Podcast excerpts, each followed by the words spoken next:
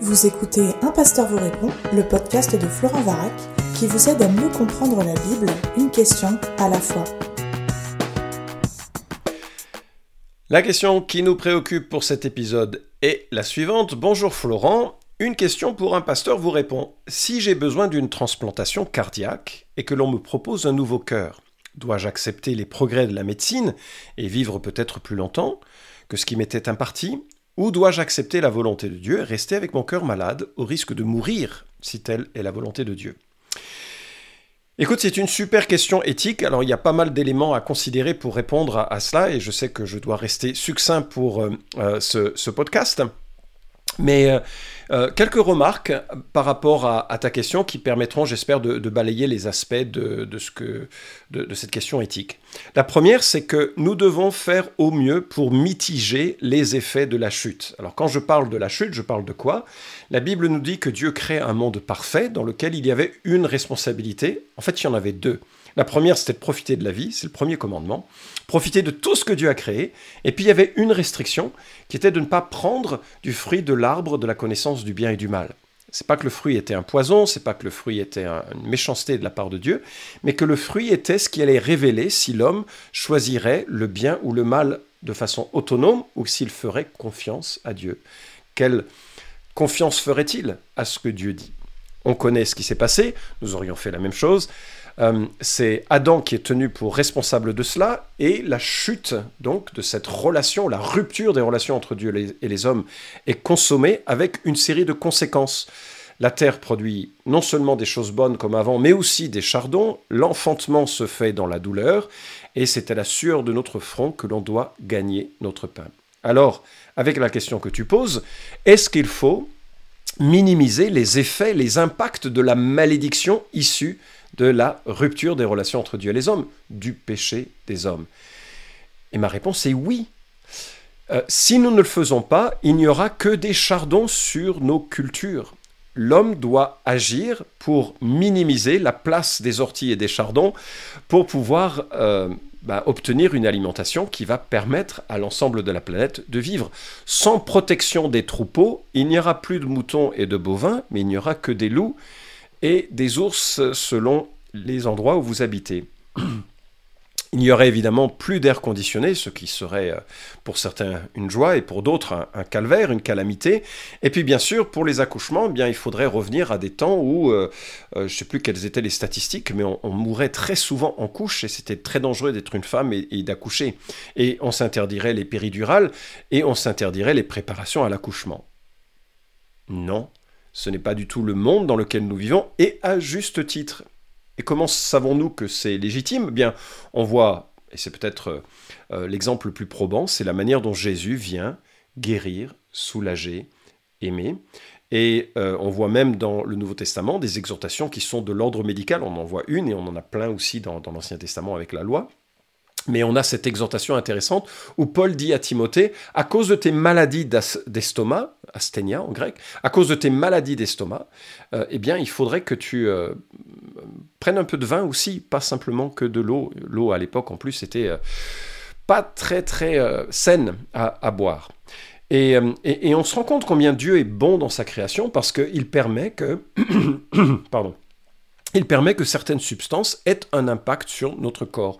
Si vous prenez de l'acide acétylsalicylique, je frime, c'est de l'aspirine, eh bien vous allez avoir des conséquences positives sur les restrictions euh, de, vos euh, euh, veines et, artères et qui font qu'il y aura moins de maux de tête. Tu vois là dans ma description que je ne suis pas médecin, mais tu vois de quoi je veux parler.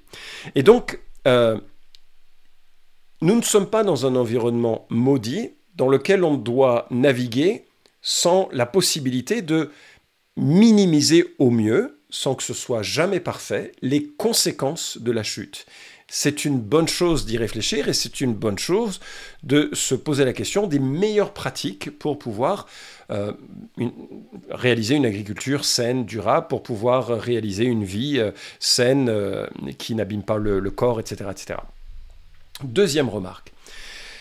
Dieu est souverain, mais sa souveraineté ne nous induit jamais à un comportement euh, prescriptif à ce sujet. Je m'explique.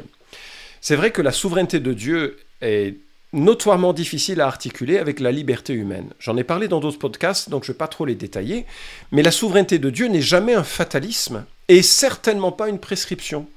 Nulle part dans la Bible il est enseigné parce que Dieu est souverain, ne faites rien. Il y a une fois dans le livre de l'Exode où euh, les, Juifs euh, acculés à la mer euh, Dieu dit ne faites rien, voyez la délivrance de l'Éternel, mais on est dans un contexte extrêmement précis de l'intervention de Dieu. on ne dit jamais, par exemple dans la Bible, parce que Dieu est souverain, arrêtez de prier, ça sert à rien. Au contraire, la Bible dit l'inverse. Parce que Dieu est souverain, on prie parce que Dieu peut agir. Parce que Dieu est souverain, on agit tout en se confiant à un Dieu qui motive autant nos prières, nos cœurs, notre action, et qui dirige les effets de notre action. On compte sur sa souveraineté pour faire réussir les choses que nous entreprenons. En sorte que c'est jamais, jamais, jamais une bonne idée d'opposer la souveraineté de Dieu et la responsabilité de l'homme et notre action. Les deux vont de pair. Dieu est souverain dans l'évangélisation, donc je peux parler de Christ, donc je prie pour Christ, donc je témoigne de Christ. Je suis impliqué de cœur et d'âme et de passion parce que Dieu utilise ces éléments pour accomplir son euh, projet. Alors certains s'amusent à ce dilemme et par exemple ils vont poser la question, ah, la Bible dit que nos jours sont comptés, mais si j'arrête de manger, est-ce que je vais raccourcir mes jours? Euh, Qu'en est-il de la souveraineté de Dieu? Bah, La Bible, elle dit euh, tais-toi et mange. Enfin, c'est pas la, pas la bonne question. Et bien sûr que si tu t'arrêtes de manger et que tu meurs, euh, quelque part, tu surprendras pas Dieu. Parce que Dieu sait exactement comment les, les, choses sont ordonnées dès le début de l'éternité. On parle ici du décret de Dieu, qui est un plan unifié. Tout ce qui a lieu fait partie de son projet. Et puis, et alors je sais que ça choque hein, quand j'en parle en ces termes, mais la Bible maintient clairement non seulement la notion d'un Dieu souverain et la responsabilité des hommes. Il y a deux textes qui sont magistraux à ce sujet, mais il y en a plein d'autres, mais que je choisis parce que je les connais bien et que je les, aime beaucoup. Le premier se trouve en Acte 4, 27 à 28. Euh, il s'agit de la mort de Christ et les apôtres prient après avoir été relâchés de, de, prison. Pardon. Et il dit ceci. Car en vérité, contre ton saint serviteur Jésus, à qui tu as donné l'onction, Hérode et Ponce Pilate se sont ligués dans cette ville avec les nations, avec les peuples d'Israël, pour faire tout ce que ta main et ton conseil avaient déterminé d'avance. Je ne sais pas si tu as remarqué, ce sont bien des hommes, Hérode et Ponce Pilate, qui se sont ligués contre Jésus. Ce sont eux qui ont condamné Jésus à mort. Ce sont eux qui ont pris la responsabilité d'agir selon les prérogatives qui étaient les leurs, en tant que responsable judiciaire, juridique, politique euh, de, de, cette contrée, pour livrer Jésus à la mort. Ah oui, mais pour faire tout ce que ta main et ton conseil avaient déterminé d'avance. Et donc on voit un projet qui est complet, avec des êtres humains qui sont responsables de leurs actes. un autre texte qui, m'interpelle souvent, c'est celui de Jérémie 51, euh, versets 20 à 24. Il est question ici des ravages de Nebuchadnezzar. Nebuchadnezzar, tyran de Babylone, conquérant guerrier, et qui a euh, envahi le royaume de Juda, emmené en captivité l'élite du royaume de Juda et, euh, qui, a, été à l'origine de, de cet exil qui a duré 70 ans. Et Dieu dit à Nebuchadnezzar, Tu as été pour moi un marteau, des armes de guerre. J'ai martelé par toi des nations, j'ai détruit par toi des royaumes. Et le texte continue avec toute une série de, jugements que Dieu a réalisés par Nebuchadnezzar. Et on pourrait se dire, oh, le pauvre Nebuchadnezzar, il est parti au, combat, poussé par Dieu, contre sa volonté, c'était pas de sa faute. Mais regardez comment le texte se conclut au verset 24. Je rendrai à Babylone et à tous les habitants de la Chaldée tout le mal qu'ils ont fait à Sion sous vos yeux, oracle de l'Éternel. Là, il y a quelque chose de, saisissant, c'est que on réalise que si Nebuchadnezzar est parti en campagne pour faire du mal, c'est pas parce que Dieu le conduisait à cela contre sa volonté, mais qu'au contraire, ça correspondait pleinement à son cœur, sa disposition d'esprit, ses compétences. C'était un guerrier, guerrier sanguinaire. Mais Dieu dit Je rendrai à Babylone et à tous les habitants de la Chaldée tout le mal qu'ils ont fait à Sion.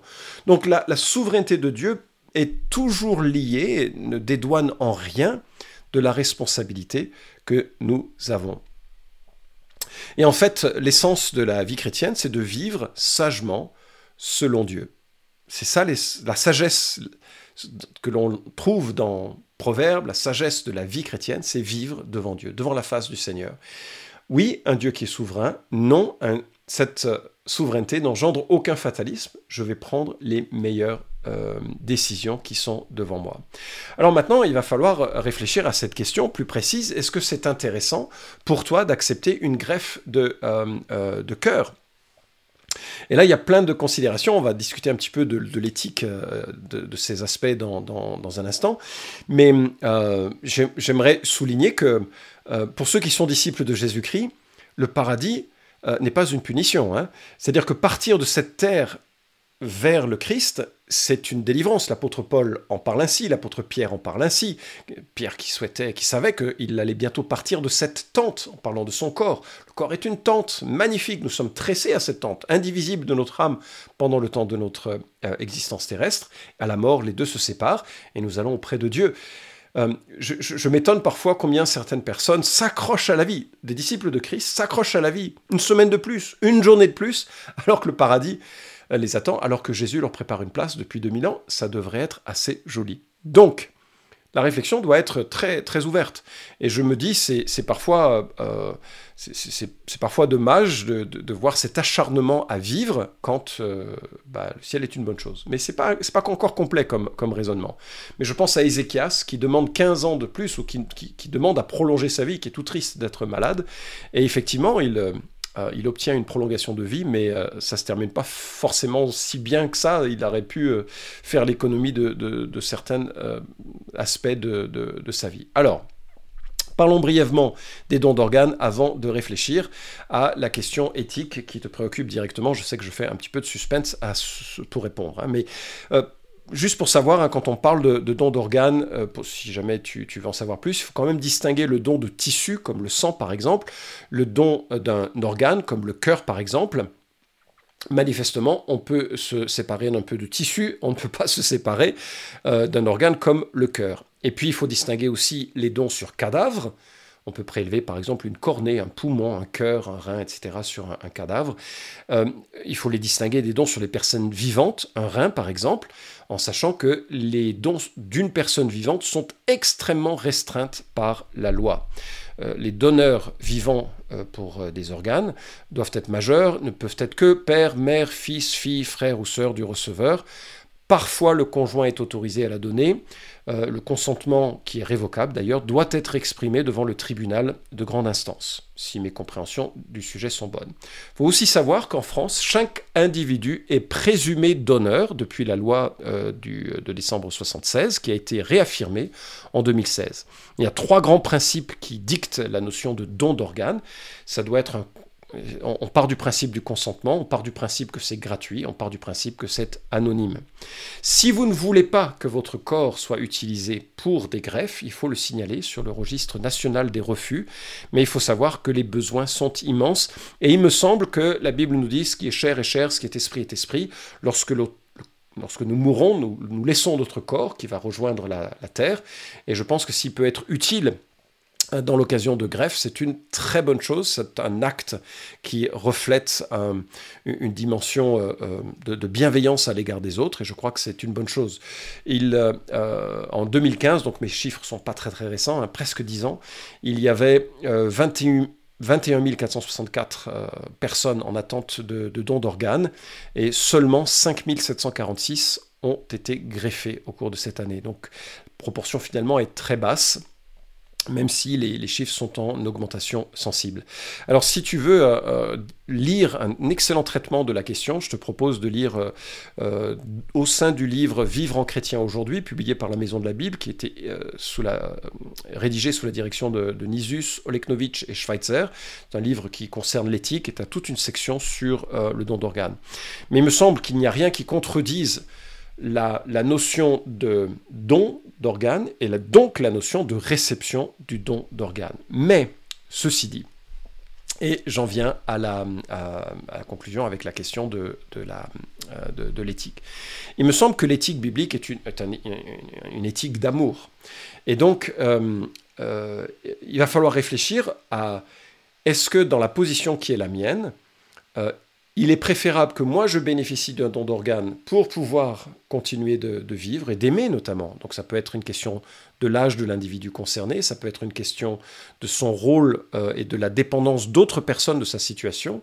Euh, il peut y avoir une, personne avec un certain nombre d'enfants à charge et si jamais il part de cette terre, bah, ça met beaucoup de gens dans la mouise. Alors qu'une personne qui peut-être a cheminé sur cette terre suffisamment longtemps est moins dans une surtout s'il est disciple de Christ, et peut-être moins dans le registre. Alors il y a toute la tristesse de partir de ceux que l'on aime, euh, tout à fait légitime. Il y a, cet aspect que l'on va vers la mort que l'on ne connaît pas, puisqu'on l'a jamais encore expérimenté, tout à fait légitime. Il y a toutes ces questions qu'il faut euh, bénéficier, mais il faut vraiment réaliser que l'éthique euh, qui, nous permet de prendre ces décisions se fonde d'abord sur l'idée de tu aimeras Dieu de tout ton cœur et ton prochain comme toi-même. Donc comment est-ce que l'on va pondérer un peu l'ensemble des exigences qui pèsent sur soi, sur la société et sur les autres, doit présider, peut-être en famille, avec euh, nos proches, à, cette réflexion et à cette décision, en sachant qu'elle est éminemment émotionnelle et qu'il n'est pas toujours facile d'en parler. Normalement, si l'on est en Christ, la possibilité de parler de la mort doit faire partie de, de, nos privilèges. Et si on a euh, vraiment une peur déraisonnable de la mort, c'est l'occasion de se plonger dans l'écriture, c'est l'occasion de parler avec des frères et sœurs, peut-être avec des anciens, c'est l'occasion de lire des livres à ce sujet. Euh, Vincent Rébellier-Borgella a écrit un livre sur, sur la mort, Timothée Keller en a écrit également un, et ça peut être des, des points de, repère qui nous permettent de, bah, de, cheminer sur la réflexion et d'être apaisé vis-à-vis de euh, cette, cette question. Alors, J'espère en tout cas avoir montré que non, ça ne se raisonne pas en termes de souveraineté de Dieu, donc de fatalisme, mais ça se raisonne en fonction de, de l'amour, l'amour du prochain, l'amour de Dieu, et peut-être qu'il faut absolument, euh, avec conviction, que tu prennes cette greffe si tu as l'occasion de la recevoir, ou bien au contraire, que tu te prépares à, à une autre, un autre développement de vie je ne connais pas la situation et ton contexte, et je ne suis pas d'ailleurs à même de donner des directives à ce sujet. C'est éminemment personnel, éminemment, euh, c'est une réflexion à mener, encore une fois, en, groupe, petit groupe, groupe familial, le médecin, médecin traitant, euh, réfléchir aussi au pour et au contre, aux astreintes qui viendront avec, euh, parce qu'évidemment, ce ne sont pas des actes euh, facile pour, pour l'organisme. Mais, mais je sais que je, connais des gens euh, qui, bien aimés qui, qui ont bénéficié de greffes depuis des décennies et que c'est un cadeau extraordinaire qui leur a donné non seulement une, deuxième vie, mais en plus, euh, et, je trouve que c'est magnifique. C'est une grâce de vivre dans un siècle et dans un pays où ces choses sont possibles. Alors pour conclure, j'aimerais aussi prendre un petit peu de recul euh, par rapport à la question que tu poses, en faisant la remarque suivante, c'est que euh, et, et c'est pas c'est pas la question que tu poses. Donc je voudrais vraiment aller au-delà de la question. Euh, on, est dans une, dans une ère où on essaye de devenir immortel. Hein. certaines personnes ont vraiment mis d'ailleurs cet objectif en avant. Il paraît que Walt Disney s'est fait cryogéniser, donc le fameux fondateur de, la, de, de cet empire. Euh, et, puis ça s'est mal passé en fait. Euh, les conditions euh, hygiéniques ont été telles que finalement il a son corps a complètement il n'a pas pu rester congelé, c'est parti en vrille, et donc il ne sera jamais ressuscité, ça c'est clair. Mais ça pose la question de savoir, ok, si je peux changer mon cœur, et puis ensuite changer mes reins, et puis ensuite changer mes bras, puis ma tête, puis mon cerveau, et puis tout ça, et puis tout ça, et puis... mais en fait, en réalité, hélas, une, deux, trois greffes, trois greffes de cœur ne donneront pas l'immortalité. On a besoin de quelque chose de plus, et des siècles avant que ne vienne Jésus, le prophète Ézéchiel dit quelque chose de fascinant au sujet justement du Messie qui allait venir. Et Dieu dit, je vous donnerai un cœur nouveau, je mettrai en vous un esprit nouveau. Je retirerai de votre corps le cœur de pierre et je vous donnerai un cœur de chair. C'est mon esprit que je mettrai en vous, alors je vous ferai suivre mes prescriptions et garder respecter mes règles. Fin de la citation. Il y a quelque chose d'extraordinaire qui nous est promis et qui n'est pas de l'ordre de l'immortalité par le renouveau du corps, euh, avec euh, greffe, greffe, médicament, médicament, intervention chirurgicale ou autre. C'est le renouveau d'abord du cœur, parce que le problème de notre mortalité, elle vient du fait que nous sommes séparés de Dieu. Et qu'avant de chercher l'immortalité du corps, il faut probablement chercher l'immortalité du cœur. Et Dieu donne un nouveau cœur, Dieu donne une vie éternelle. Jésus le Fils, alors qu'il s'apprêtait à rejoindre la, gloire du Père au sein de cette Trinité majestueuse qui, se célébrait pendant toute l'éternité durant, euh, il dit, la, vie éternelle, c'est qu'ils te connaissent, toi le seul vrai Dieu, et celui euh, que tu as envoyé. Et, donc, qui était bien sûr Jésus-Christ. Et donc, ce que, ce que Dieu propose, c'est avant tout de le connaître lui, en sorte que ça donne une vie nouvelle, une vie éternelle, fondée sur le pardon que Dieu nous offre dans le sacrifice de son Fils à la croix, dans la repentance et la foi que l'on peut placer en lui, en sachant que tout brisé que nous sommes, tout incapable que nous sommes, nous pouvons recevoir de lui, pas mériter de lui, recevoir de lui un cœur nouveau, c'est exactement la promesse qui nous est faite en Ézéchiel 36. Jésus nous dit en Jean chapitre 15, verset 13, Il n'y a pas de plus grand amour que de donner votre vie pour vos amis. La bonne nouvelle, c'est que Jésus l'a fait pour ceux qu'il sauve. Il a donné sa vie en sacrifice. C'est pas une greffe qui nous sauve, c'est une greffe de cœur spirituel qu'il euh, nous accorde.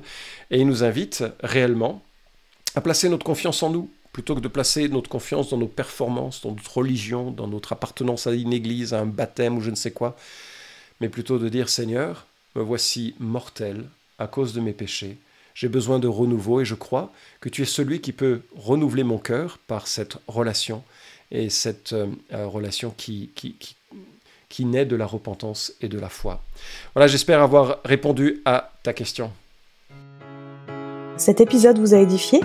Alors merci de le liker ou de le partager pour que d'autres puissent en profiter. Pensez aussi à vous abonner à la chaîne d'un pasteur vous répond pour ne manquer aucun des prochains épisodes. Enfin, si vous avez une question à poser à Florent Varac, écrivez-lui directement sur contact@toutpoursagloire.com.